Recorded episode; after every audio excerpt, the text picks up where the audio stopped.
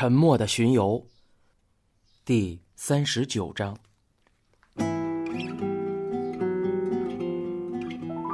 草剃说：“我觉得有查一查的必要。”暗谷说：“好的，我立刻找人去查。”暗谷转身开门，走出了会议室。武藤说：“警部，如果真是这样。”还有一些东西也应该查查吧。哦，参加巡游的大型气球确实只有菊野一个，但是往年有很多队伍也会用到小型气球作为道具。虽然我没能去看，不过估计今年也差不多。除此之外，会场里还有几个地方会给孩子们分发一些免费的气球，那里肯定也有氦气瓶啊。草剃说：“原来如此啊。”巡游是祭典的一部分，而祭典自然少不了气球。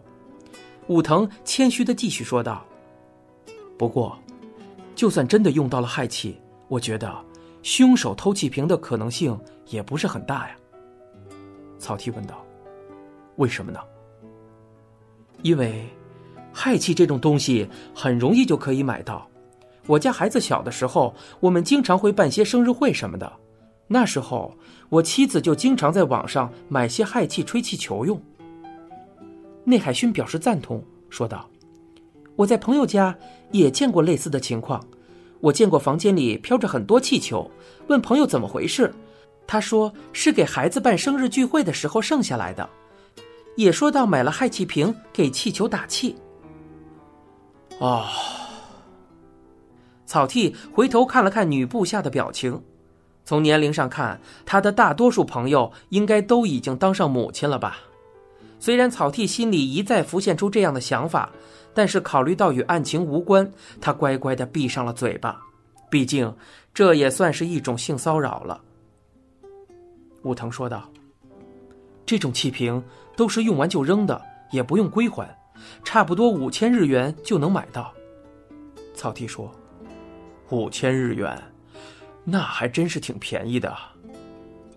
武藤说：“如果真有预谋，凶手应该会提前买好吧？”草剃说：“确实有这种可能。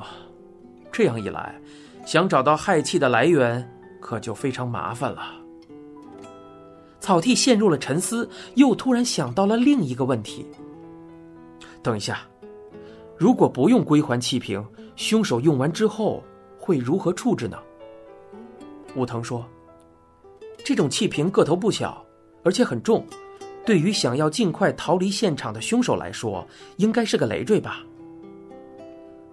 似乎是已经明白了草剃的意图，武藤站起身来说道：“我这就去找些手上没活的，一起去现场附近看看。”说着，他三步并作两步冲出了会议室。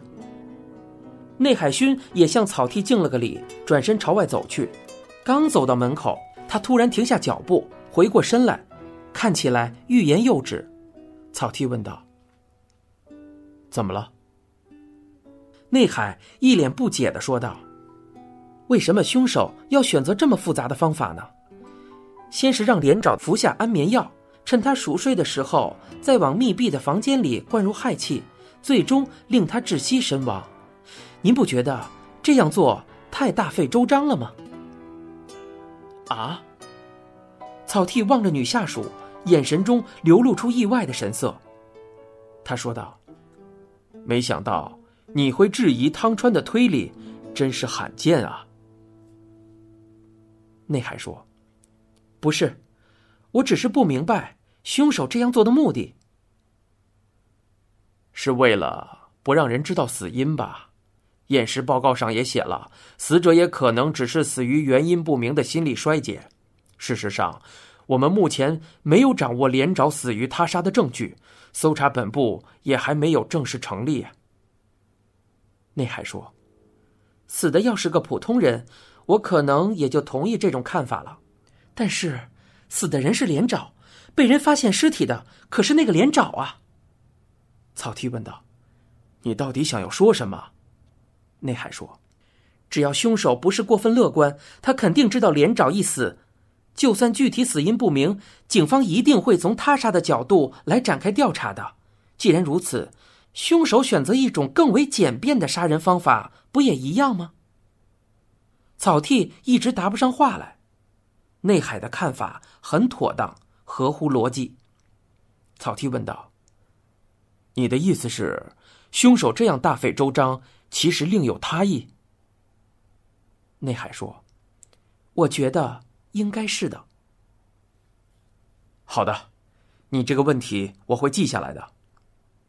内海默默的鞠了一躬，走出了会议室。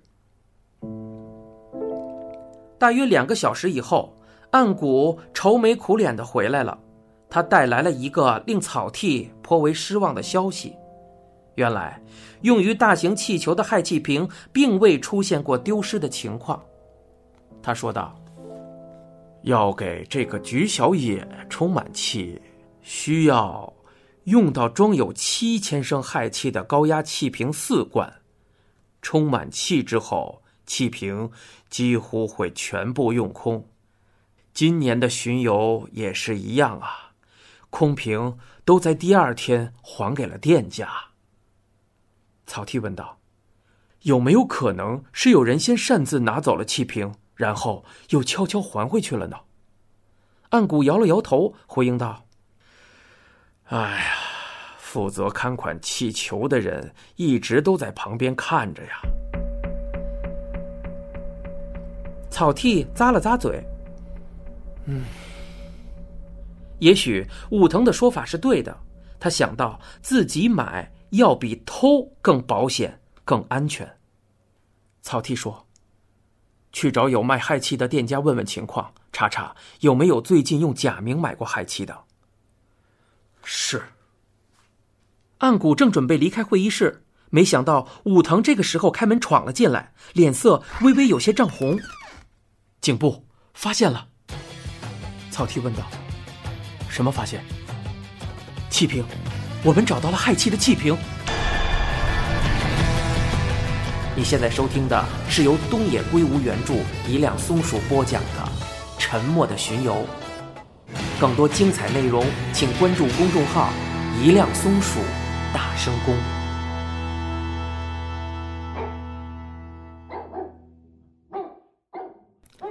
头发花白的店主正在吧台默默的擦着玻璃杯，他身后的酒瓶琳琅满目，不仅有威士忌、白兰地，还有伏特加和龙舌兰。如果今天晚上不用回菊野分局，草剃倒是希望能好好的品品这些烈酒。眼看着就要到夜里十一点钟了，一直坐在吧台的那对情侣终于离开，这里没有了其他客人。草剃抬头望着贴在墙上的老式电影海报，一边品尝着杯子里的健力士黑啤。就在他喝到差不多一点半的时候，店门吱呀一声被人缓缓打开，一身西装的汤川走了进来。汤川饶有兴致地环顾着店内的情形，朝草剃所在的小桌走了过去。他说道。没想到镇上还有这么一家别致的小店啊！他在草剃的对面坐了下来。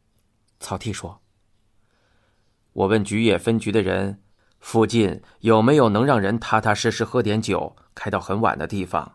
他们就告诉了我这里。这家店的酒种类也很丰富。”介绍这家店给草剃的武藤说：“如果经常光顾。”要是被店主记住了你对酒的喜好，他还可能会请你喝上一杯别具匠心的独创鸡尾酒。汤川看了看架子上陈列的各色酒水，点了一杯阿德贝哥的威士忌苏打水。头发花白的店主眯起眼睛应道：“好的。”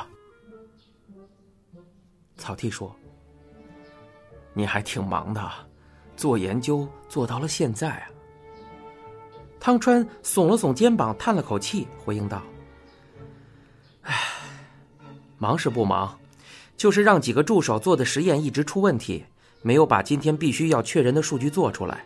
没有办法，我就待在屋里和电脑下了会儿国际象棋。明明电脑设定的只是初级程序，结果下了三盘，我还是输了。非专业人士想要战胜人工智能，真的太难了。唉，草剃说：“那可真是辛苦你了。”汤川说：“好，倒是你啊，这么晚了，怎么还在镇上啊？难道你最近一直都住在这边吗？”嗯，估计暂时要这样了。汤川一脸困惑的眨了眨眼睛，继续说道：“刚才你在邮件里说，要是为了查案的事情跟我道谢，让我今晚还在菊野的话，记得和你联系。看来我的建议有点用啊。”草剃指着汤川的胸口回应道：“是帮了我大忙啊！不愧是神探伽利略，慧眼不减当年，这次又被你说中了一半。”